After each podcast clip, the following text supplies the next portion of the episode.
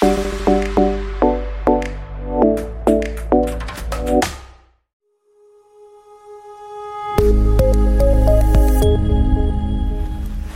ー、こんにちは。ポッドキャスティング .jp プレミアムです。これまでの過去のポッドキャスティング .jp プレミアムなんですけども、そう、アンカーがさ、アンカーが入力欄がシーズン何々エピソード何々っていう順番の入力欄があるのね。ブレイカー逆だったみたいで、エピソード何々シーズン何々だったんですよ。全部逆になってて もうシーズン1エピソード1シーズン2エピソード1シーズン3エピソード1って全部でもう1回配信するごとにシーズンが変わるっていう感じになってたので、え、修正しました。でただ横着して修正する時ですね iPhone から全部やったらですねなんか音声ファイルがうまく保存できてないやつがあるみたいで、え、音声ファイルが行方不明になったエピソードがいくつかあります。それがね 残ってるかどうか実はちょっと分からなくて探さなきゃいけないなと。思ったりしています、はい、で今ですねちょっと 天候を考えてあ夜なんですけども歩きながら iPhone のイヤホンですね。これ私 AirPods 持ってないんで有線のイヤホンでつないでそのマイクで喋ってます。なので風も拾いますが車が通れば音も入るしという状況ですが決して音質良くはないとは思いますがほんとねまあ、30分以上歩きたいのよ。どうもねちょっと健康的なところで。健康的というか健康を考えてというか、えー、内臓脂肪がやばいというか そういうことです。はい。でちょっとここでは、まあ、真面目な話というか普段ポッドキャストではあんまり細かい話はしないんですよ。ビジネス的な話はね。まあ、ただこうそうほら一人でこう歩いてる時ってさいろいろ考える時間にもなるじゃない、まあ、なので自分の頭の整理なども含めて、えー、ちょっと独り言のような一人ブレインストーミングみたいな感じで、えー、やっていこうと思うんですけどこれまあ有料版の方でまあ本当配信していってなのでかなり狭いターゲットなのでちょっとまあまあまあ自由に話そうかなと。いうふうに思ってます。えー、そう。マネタイズの話とかもしたいんですがまあポッドキャストでマネタイズは非常にまだまだ難しい、まあ、ただ海外ではうまくいってるところもあると。でまあ海外の場合はまあ大きく分けると2つだよね。広告モデルあ3つか。広告モデルか、えー、クラウドファンディングみたいな形か。あとはイベントで収益上げるかまあ、そんな感じになるのかなと思います。でもともとはイベントが多かったかな。で、えー、シリアル以降広告モデルが増えましたね。で広告市場はどんどん増えていると。ただそれだと一部のところしか行かないというのと広告はね営業しなきゃいけないいけないじゃない。で企業相手にね。で結局企業も広告を出すよりもその予算があったら自分で番組を持って作った方がいいってことに気づき始めたのね、まあ、それで広告が実はね大手広告クライアントというのかな。結構ポッドキャストに広告をガツンと出してたところがやめちゃって広告出すのを。自分の社内にプロダクションを作ってねもうそこで制作するようになっちゃったのね、うん、そうなるとちょっと広告とね得るのが難しくなるじゃない。でそれを受けてどっかの、えー、まあ、ポッドキャストずっと古くからやってる人がいやもう大手企業はポッドキャスト入ってくんなと。お金だけ出せと。せっかくこうやって頑張ってる人たちがいるんだからそれを応援しろというようなことを記事に書いてたりしましたけども、まあ、ただ企業としてはそうだね。やっぱり自社で思う通りに作った方がそりゃいいよねと、まあ、その分ポッドキャストっていうのがもうそれこそ動画なんかに比べると制作コストはプロレベルで作っても全然少ないんで、ね、結局今そのコロナの影響で本当に地上波のラジオ局とかもリモートが増えているじゃない？で、まあ、海外のね有名なところのニューヨーク・タイムズとかも含めて記者が自宅で録音してポッドキャスト配信したりしてるのよ。ポッドキャスト配信したりとかラジオ地上波で流すものももう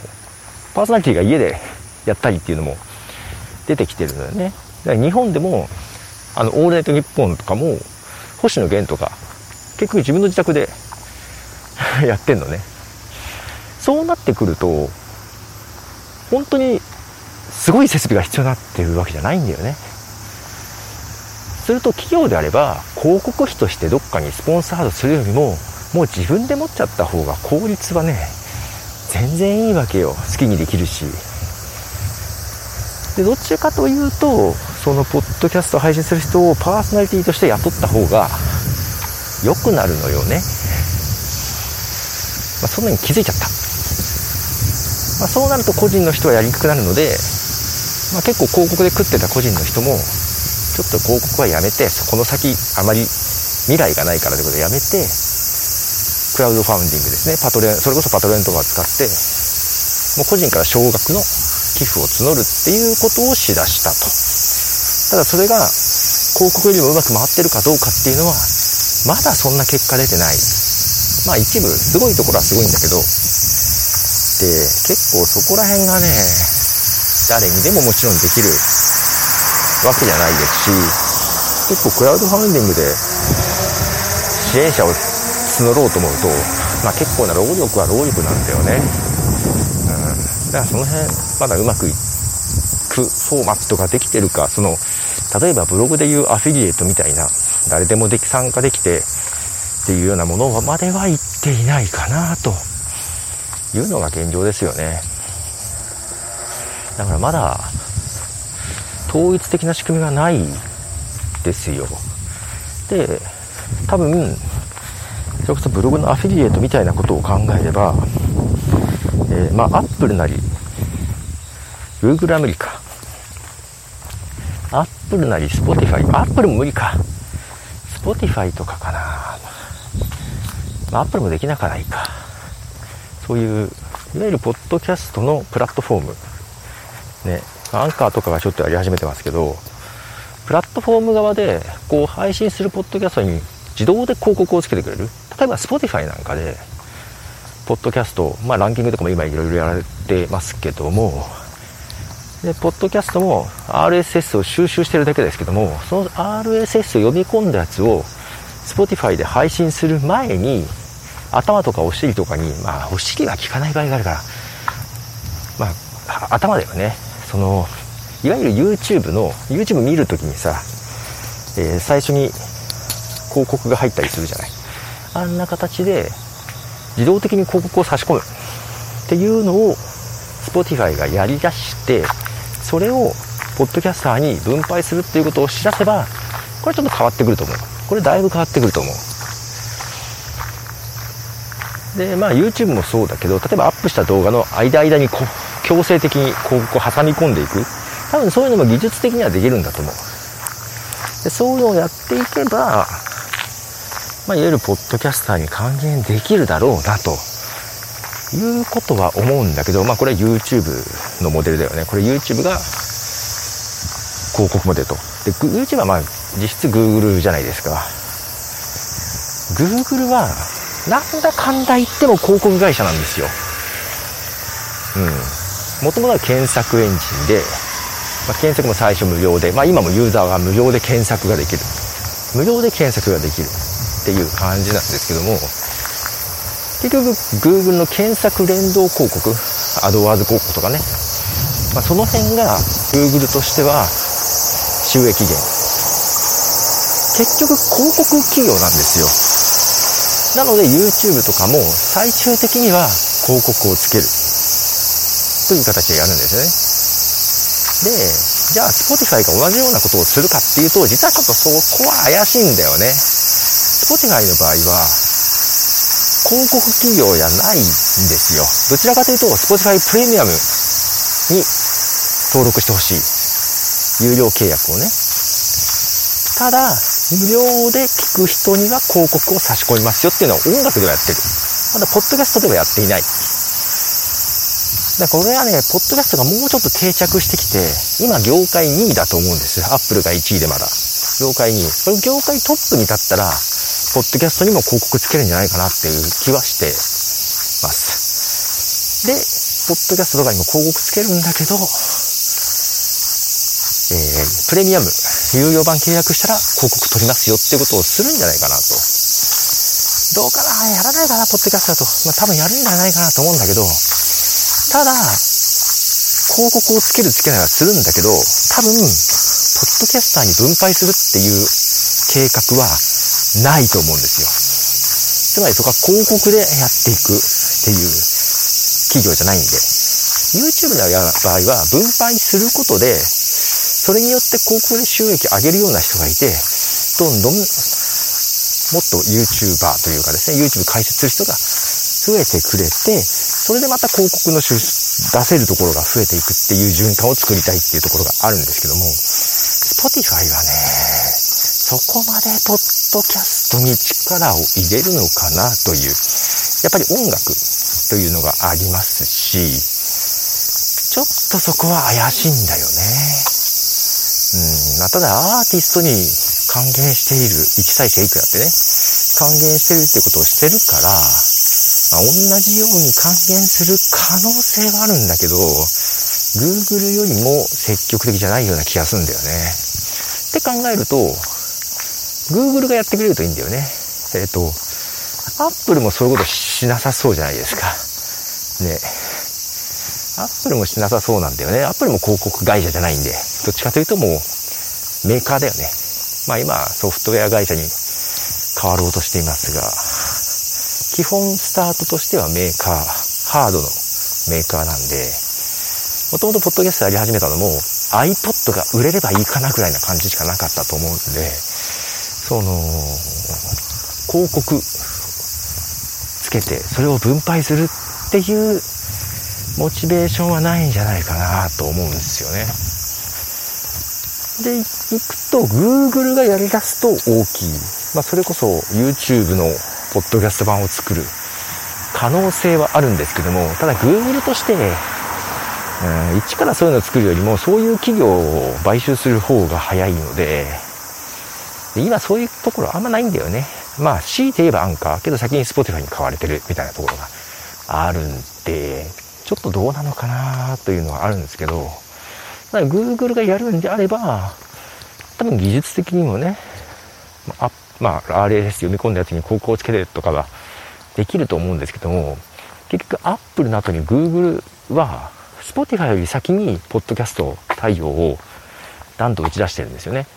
まあ、そもそもで言うと、Google Play Music で、ポッドキャスト対応やってて、アメリカとカナダだけ対応してたんですけども、全世界に展開する前に、別で Google Podcast っていうのを立ち上げて、そっちにもうシフトし始めてる。Google Play Music のポッドキャスト対応はやめていくっていう方向になってきているので、だからそういう意味で一回失敗してんだよね。で、Spotify より初めに、先に始めたんだけど、実は後から始めた Spotify に抜かれてるんだよね、プラットフォームとしては。今、業界3位、ああ、けど他にスティッチャーとかあるけど、で、スティッチャーがパンドラに買収されたんだったかな。で、パンドラはアメリカでは Spotify よりも聞かれてるケースがあるので、実はパンドラはね、結構有力なんですけど、そうなるとまたアメリカ国内だけとかね、日本が恩恵を受けないっていうパターンになりそうな感じもあるんですけど、だ本当は Google が行くといいんだけど、多分ね、無理じゃないかな。うん。この流れだと無理だなとは思いますね。本当はもうちょっとシェアを奪っていけば、Google もポッドキャストに広告をつけるってことを考えそうなんですけども、多分ここから Apple と Spotify からシェアを奪うのは結構難しいんじゃないかなという気がしますね。そういう意味でポッドキャストなかなかまだまだ受難は続くと思います。うん。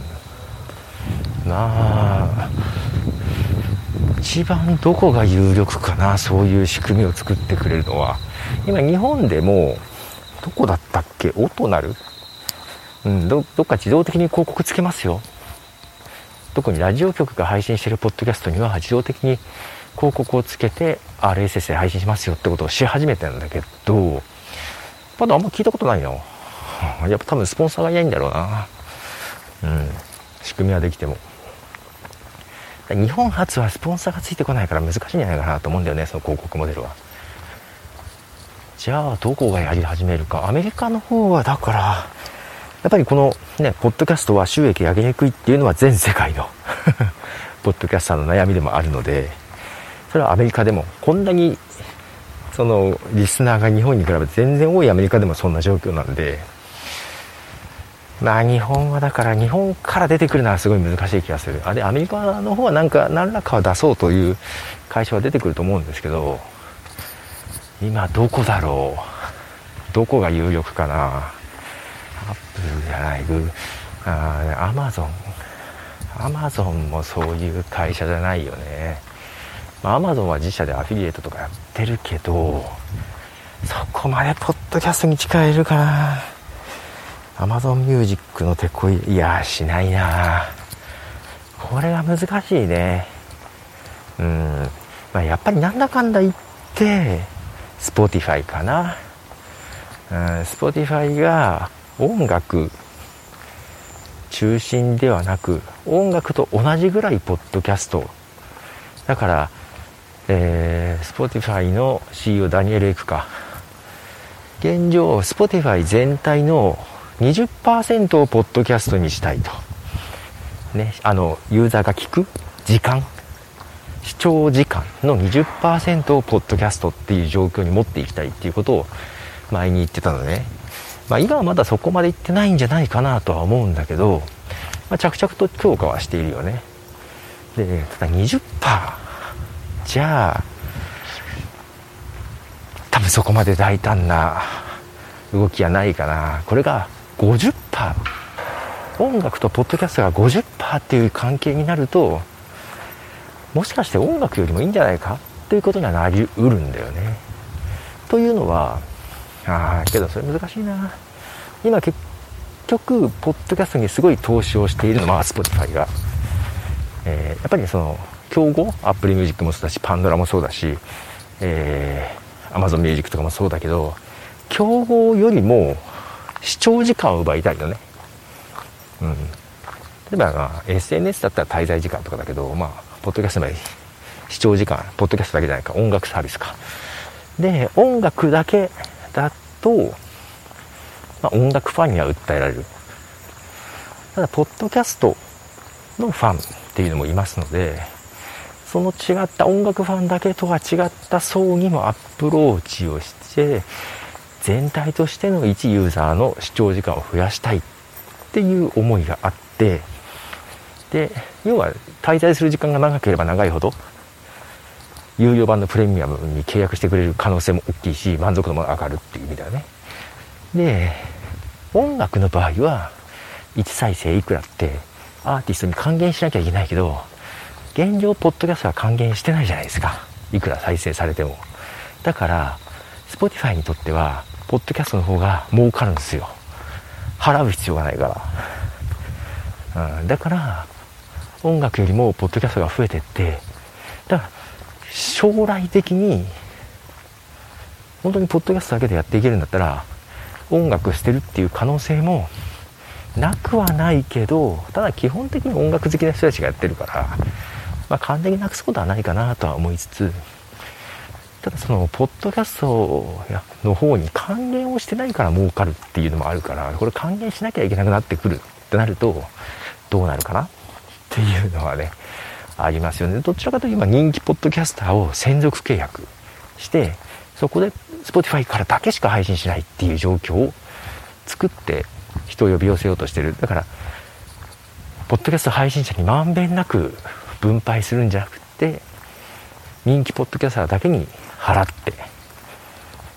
ポッドキャストなら Spotify っていう状況を作っていきたいっていう状況なので、こちらの下々には回ってこないよね。うん、まあこれはしばらく無理だろうね。だからまあ、その広告をつける仕組み要要はあれですよ。Google ポッドキャストとかも他のプラットフォームとかも結局 Apple Music じゃない Apple Podcast に登録したやつのフィードを読み込んでるから Apple 依存なんですよ。なんだかんだ。で Spotify はそれとは別に独自に登録させるっていうことを初めからやってるんでやりやすいんですよ、うん、だってさ例えば Google ってさ、えー、Apple Podcast に登録されているポッドキャストを自動的に読み込んでるところがあるのね、まあ、iTunes のタグを分析して。するとさじゃあ広告をつけますとした時にアップルでアップルポッドキャストで聞けば広告ついてないのに Google ポッドキャストで聞いたら広告がついてるんですよ。するとみんなうんうっとしいと思った人は Google ポッドキャストを使わずに Apple ポッドキャストを使うじゃないですか。当然。だからもう不利なんですよ。その Apple の土台で戦ってるんで。で Spotify の場合は別で登録させてるから、まあ、ただね人によっては同じフィードを Apple と Spotify 両方に登録してると思う。状況で Spotify だけ広告がついてたらなんだうっとしいなっつって Spotify じゃなくて Apple にしようというふうになると思うんでその今の業界2番っていう状況では絶対やんないと思います。せめて業界1位になってあ結局音楽と一緒だから、えー、便利だよね。で広告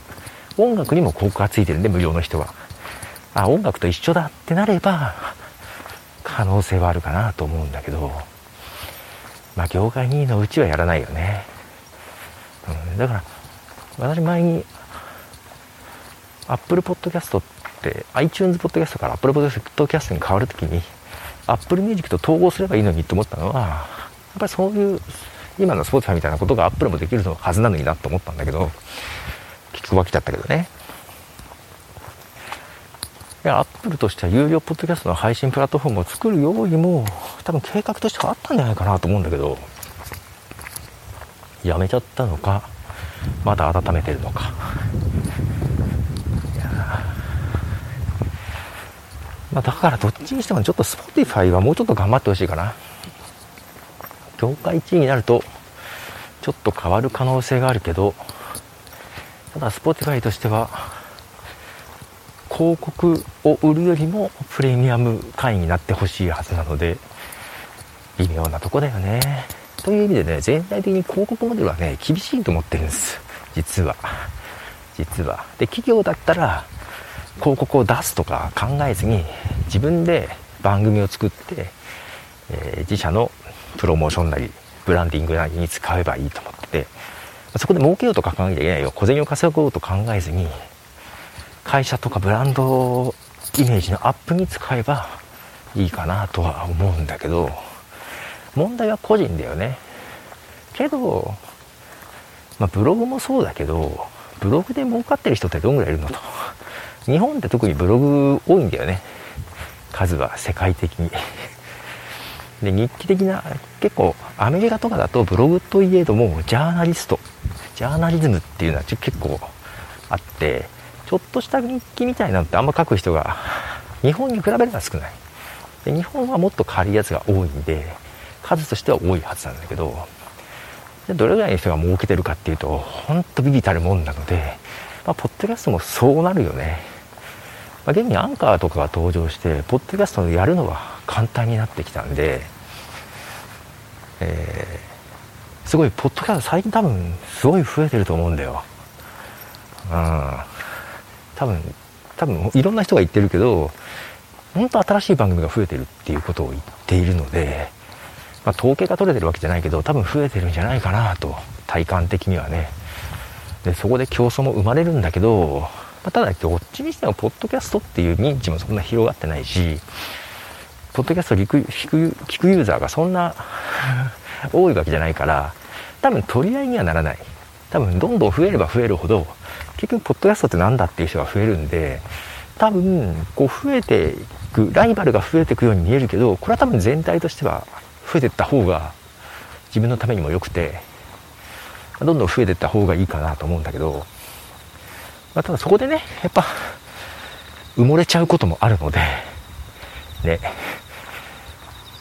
いろいろただ配信するだけ。本当にただ2人で喋るだけとかね。企画なしで喋るだけっていう番組は、まあ、リスナーのバスっていう観点で言ったら難しくなってくるよね。なんか企画ひねり 必要になるんだろうなと思います、まあ、自分がやってるマイカップブティとかも非常に難しい立場になってくるんですが、まあ、ただ方向としてはそうだろうな。まあブログもそうじゃない。ノンジャンルのブログよりもテーマ絞ったブログの方がアクセスが増えるでしょ。それと一緒でポッドキャストもよりテーマを絞ったものとかの方がいいだろうなというふうには思います。でそこまでやってやっぱ一部の人だけだよね。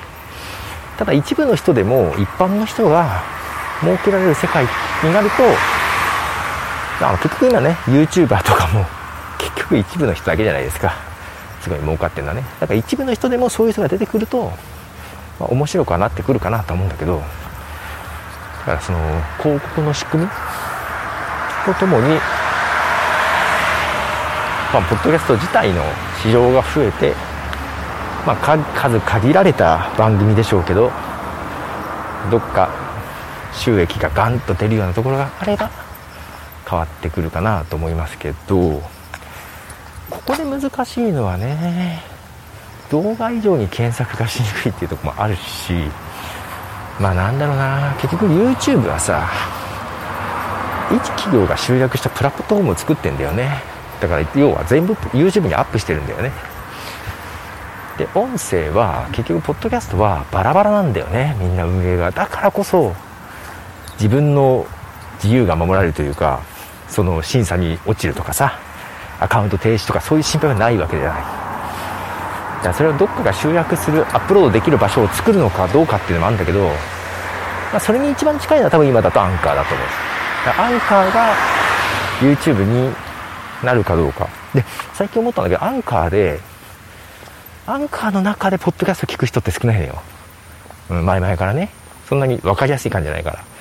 最近その機能がどんどん減っていってだからどうもアンカーは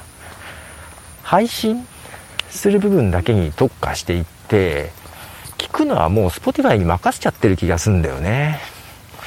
だからもしかしたらいずれアンカーのブランドがなくなって Spotify に投稿される日が来るかもしれない。そこまで行くと Spotify が YouTube になる可能性はある。これはどこかな。まあ早ければ1年。でなる可能性はある。うん、そこまで行くかどうかだよね。ただ今の状況でいくと結局 Apple Podcast の動きがなんだかんだそんな良くないんで、ね、今度その新しい iOS4 でポッドキャストアプリ変えるって言ってて今実はパブリックベータ版が出てるんで入れてるんですけどそんな変わってないんですよ。まあまだちゃんとできてないのかな。実際の正式リリースの時にはもうちょっと変わるかもしれないんですけど今んとこいまいち。うん、まあ、今よりは良くなってるけど、まあけどこれぐらいじゃダメだよねっていう感じは多々あるんで、今まだ Spotify が有利かな。ただ Spotify チャプター機能とかがないんだよな。動画には対応するって言い出してるけど、うん、っていうようなね、業界としては状況です。どこが、この中からプラットフォームとしてダンと出てくるかどうかですよね。うん。まあだけどあれだな広告モデルなのかなっていうのがあるんだよね。YouTube みたいな広告モデルなのかなっていう感じがあるんだよな。まあただクラウドファンディングも難しいからね。あれもあれでスキルいるじゃないですか。いやまあ、結局状況としてはそんな感じです。で個人のポッドキャスト配信者はそういう状況の中まあどこが対応してくるのかなって待つのも手ですけども、まあ、個人的にはあんまりそう他人任せで待つのは好きじゃないんでじゃあ自分どうするかっていうのはあるんですけどね。やっぱり今だとまあイベントするかククラウドファンディングでしょうね。でクラウドファンディングだけど本当に一部特にやりだした人とかは難しいと思いますよね。まあイベントもそうだけどね。人集めなきゃいけないから。で特に今回イベントが難しくなってきたじゃないですか。リアルタイムのあリアルタイムじゃない。リアルなイベント。だからその中でどれぐらいね需要があるのか。まあだから本当に24時間配信今度やるじゃないですか。そのちょっとどうかな。ポッドキャストのイベントってどうかなっていうのはちょっとリサーチ的なところは気持ちあります。ただ自分の番組がそんなに数を稼げてないのでまあ効果はそんなないだろうなと思っているのでまあ一旦まあととはいえね少ない規模でもやってみないと分かんないんでやってみたいっていうところはありますね。でうまくいけばねこれの有料イベントとかそういうのもできると思うんですよ。将来的にはね、まあ、今でも多分できる人はできると思います。オンラインで有料にしても集められるっていうポッドキャスト番組はあるんじゃないかなと思いますけどね。問題はここでお金を稼ぐかどうかなんだよね。で自分のキャッシュポイントがどこかっていうのを理解しておかなきゃいけないんだよね。うん。まあ、私の場合はポッドキャストで稼ぐっていうのはポッドキャストの配信によってお金を稼ぐってことは自分のキャッシュポイントじゃないと思ってるからいいんだけどただそこをキャッシュポイントにするとね結構大変な状況かなまだまだっていう気はしますよ。じゃあ何がっていうのはあるんじゃない？そう皆さん自分のキャッシュポイントっていうのをねちゃんと理解しなきゃダメですよね。うん。でポッドキャストの効果をそこに結びつけるってことをちゃんとしないといけないかなと思いますね。まあ自分の場合はねまあそういう自分の個人ブランディングには役には立っていると思っているんでまあただそんなに数字に結びついてるか直結してるかというとそうでもないと思います。実は。まあまあなんだかんだ好きでやってるってこれは趣味なんでにどうでもいいかなといえばどうでもいいところなんで、うん、そこはあんまり突き詰めていないですけどただ他の人もポッドキャストでそのブログのアフィリエイトみたいに儲かる。ブログとか YouTube か。YouTube のあの収益化プログラムで儲ける。と同じようなものを期待するとまだまだ厳しいけど可能性としては Spotify かなっていうとこかな。ま、だからあれだよね。キャッシュポイントをポッドキャスト以外に持っていくべきだと思っていて、まあ、それが YouTube かっていうと別にそうじゃなくて、うん、 Patreon もこうだから一つの手なんだけど、えー、支援者的にコンテンツを出せるのね。でその支援者向けのコンテンツこれをメインとする。だから今日本だとノートでもいいと思うんだけど例えばノートの有料サークル。作りますと。月額いくらの有料サークルね。もうそこをキャッシュポイントにするかだよね。でポッドキャストはそれの PR 告知っていう風に考える。あとブランディング作りか。で最終的にはそのノートのサークルに入ってくださいっていう感じにするかだよね。まあ入ってくださいっていう言い方もあれだけど。だってあれだよね、えー、リビルド FM とかもパトレオンでやってんだよ。でそこそこ集まってんじゃないかなと思うんだよね。うん。まああそこはそれ以上にコストもかけてそうな気もするけど。ね。だ個人の身入りはそんなに多くないような気もしますが。うん。だからまあノートにするか Patreon にするか。 Patreon は日本でまだあんまかな。いやノートの方が確実かな。日本マーケットには。まあだからやるとしたらノートでサークル作るといいんじゃないですか。ノートでサークル作ってそこを有料にし、ポッドキャストでそこへ誘導するという形が多分今日本でやるとしたら一番現実的じゃないかなっていう気はしてますね。まあ、ただ、ポッドキャストの方も、うん、テーマ絞んなきゃいけないかな。うん、あテーマ難しいね。そのテーマにもよるよね。というのはこの本当にビジネス。ビジネス向けのコンテンツであれば、えー、まあ、そのお金を払ってサークルに入った人も、まあ、自分に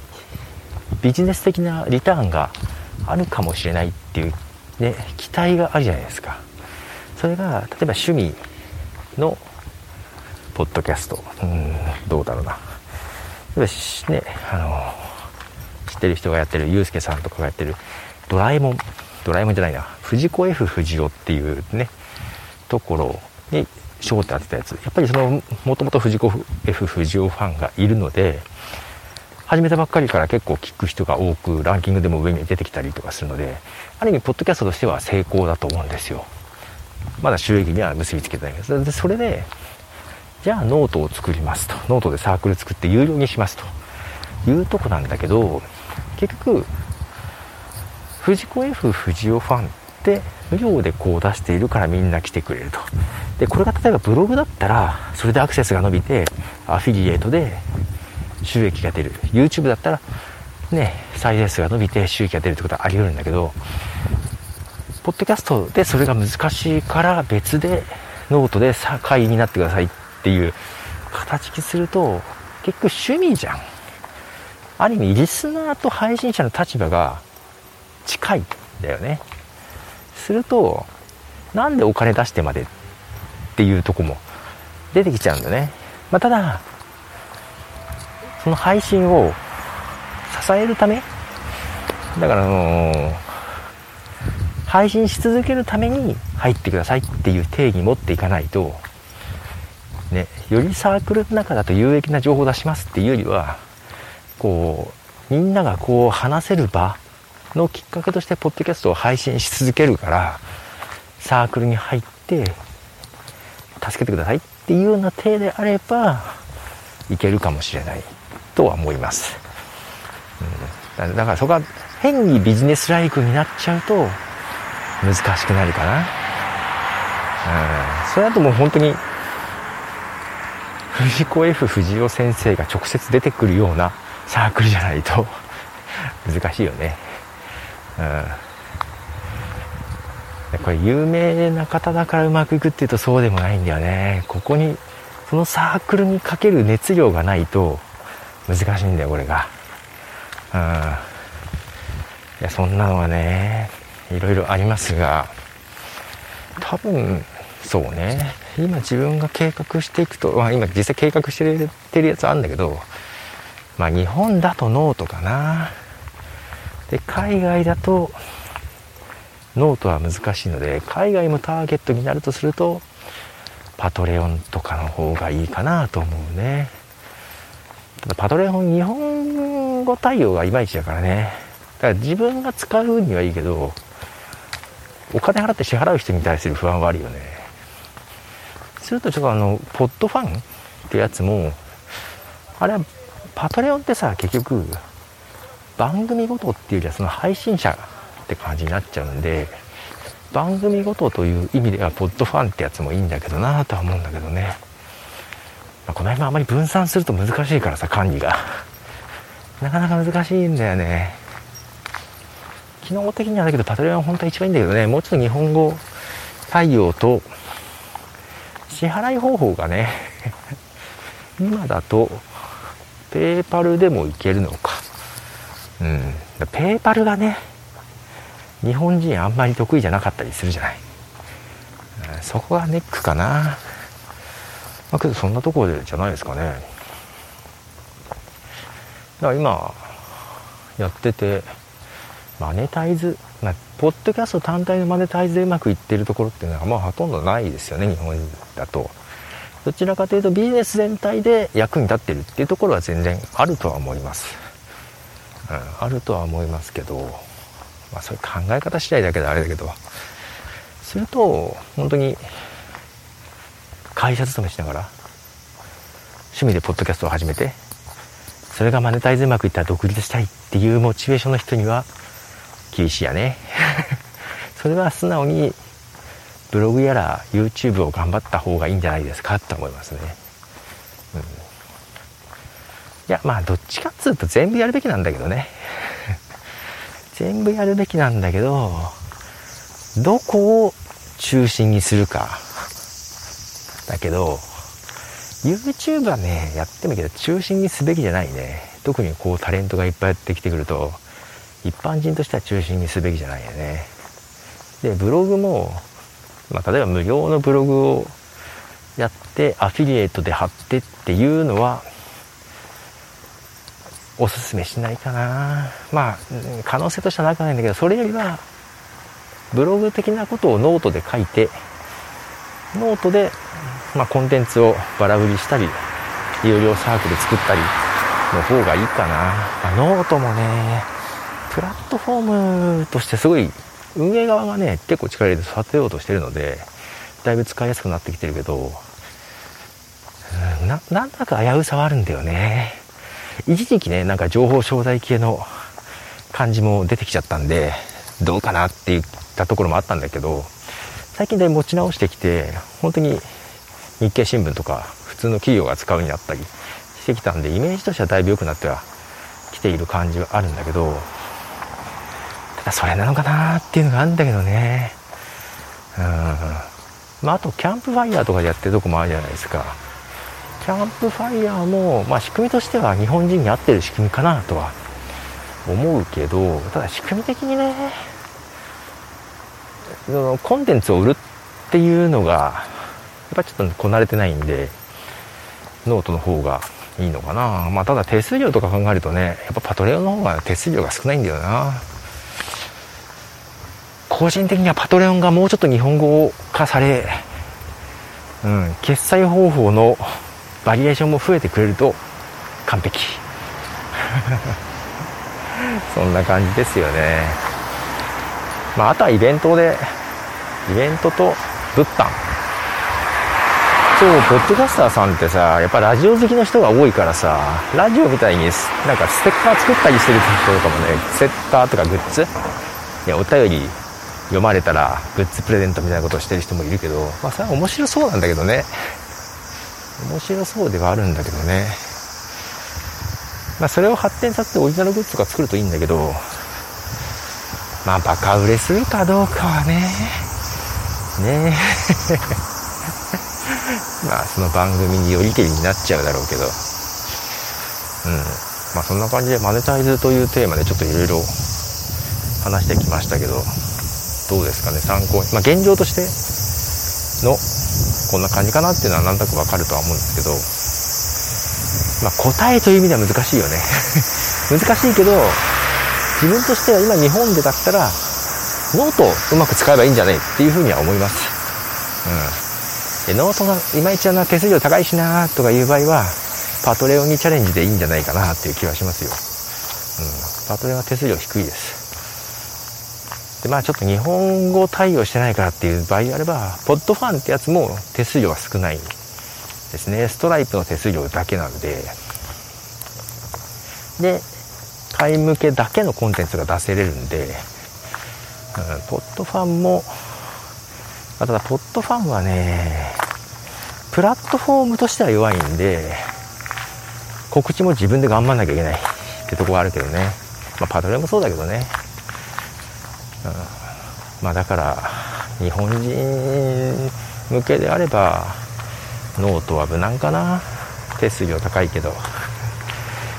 自分がどうもノートが得意じゃないからね。ちょっとテンションが上がりませんけど。まあけどお客さんに聞かれて提案するとしたらポッドキャストプラスノートかな。うん。ノートにいろいろコンテンツ出していきましょうっていう感じになるかな。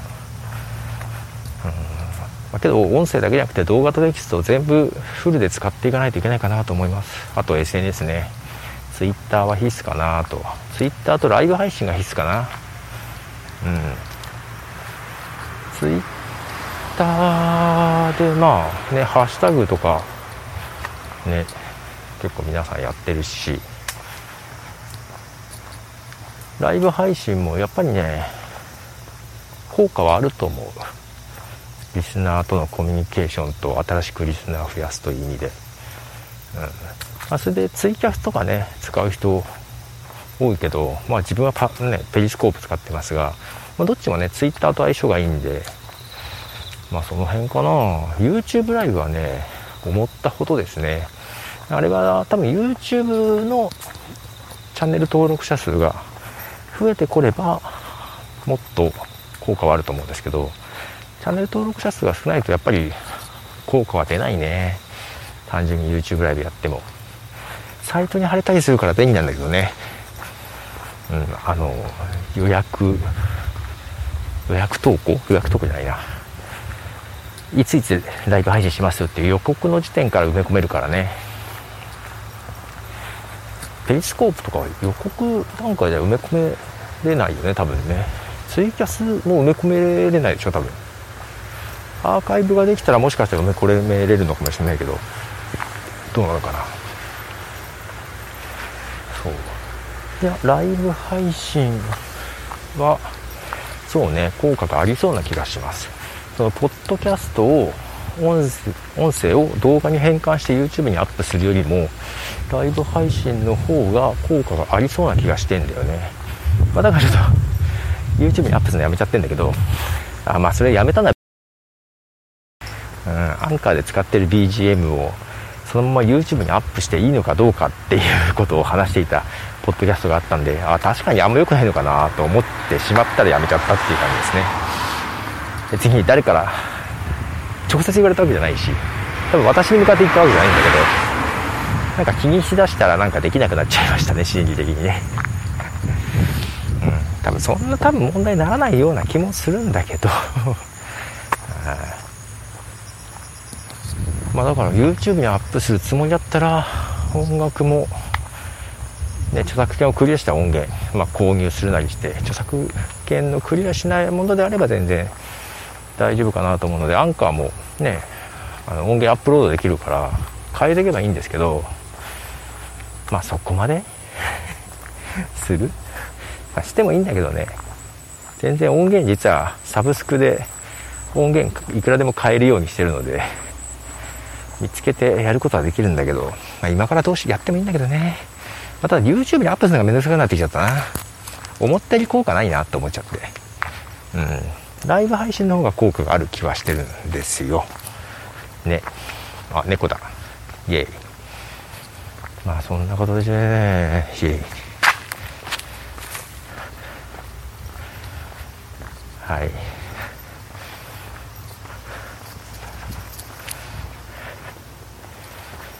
さあ、マネタイズ難しいですね、うん、ただ個人としては全体で見ると 自分のプラスになってるので事業の、うん、満足はしています。ポッドキャスト。ポッドキャストに対して満足してます。動画とかに変に力を入れるよりも全然満足してます、うん、その自分のプレゼン能力とか喋る力。これやっぱりなんだろう仕事するにあたってね営業的なことをしたり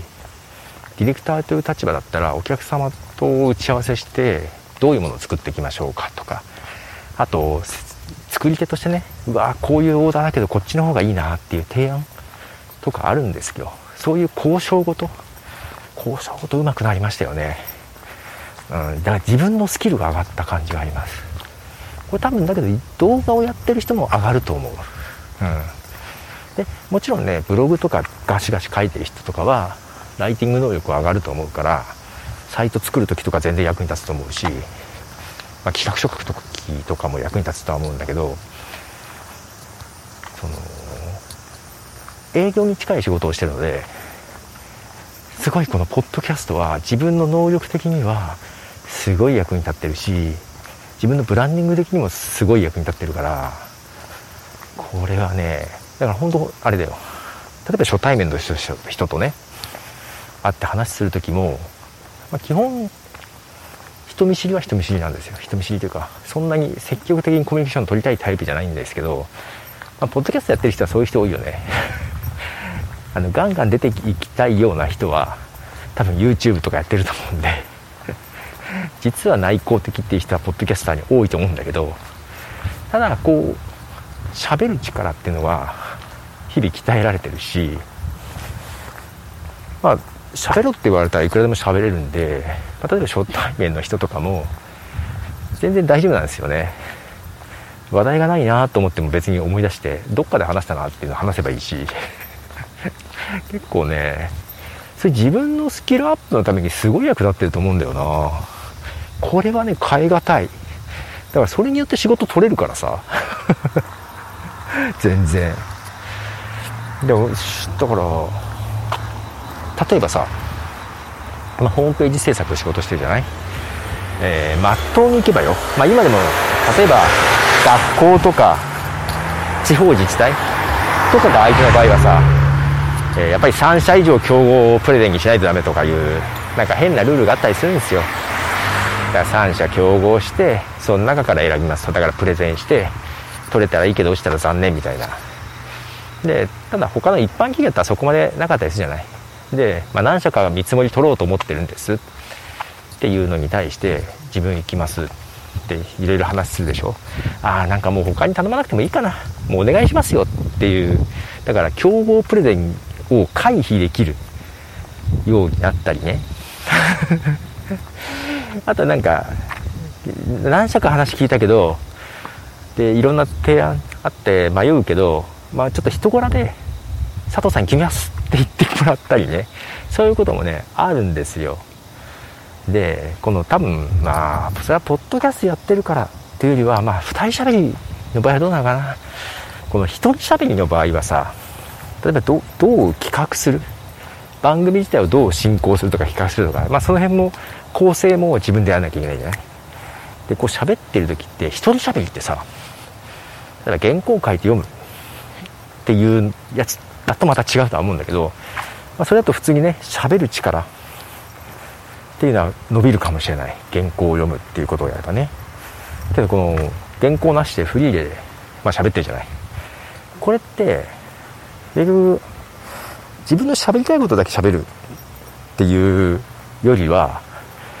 なんか想定したリスナー自分の中でリスナーが目の前にいてその人に向かって喋る。でこれある意味演技力なんだよね。でこの例えば相手が反応薄い人とかでもこう喋ってくっていう時にカチンとスイッチが入るとなんかポッドキャストで一人喋りやってるさ感じで。普通に棒読みで喋っても響くわけないじゃない。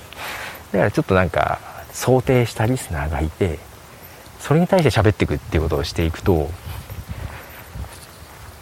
ちょっと違うんだよねやっぱね。この力すごい俺すげえ財産だと思ってんだよな。ここねだからビジネスパーソンだったらこれ特に日本ってさ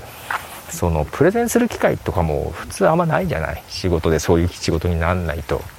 ディベートとかもないしさ。あだからポッドキャストでディベートとかやってもいいよね誰かとね。そういうのも面白いと思う。ディベートとか好きなんだけどな。あんまやる機会ないじゃない。ね。ででこの間もだからなんだっけ。なんであの時カフェで確かお蔵にはなったんだけど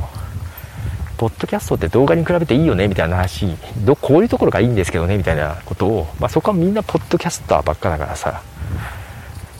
言ってそうそうなんですよねみたいな話になってんだけどそういうところにいるとさもう自分逆を行きたくないねいや動画でもそれできるじゃんとかさ。いや結局プラットフォーム大きい動画でそれやればいいんじゃないとかね。そういうあえて逆の意見とかぶつけたくなるんだよね。ちょっと抑えながら言ってたけどね。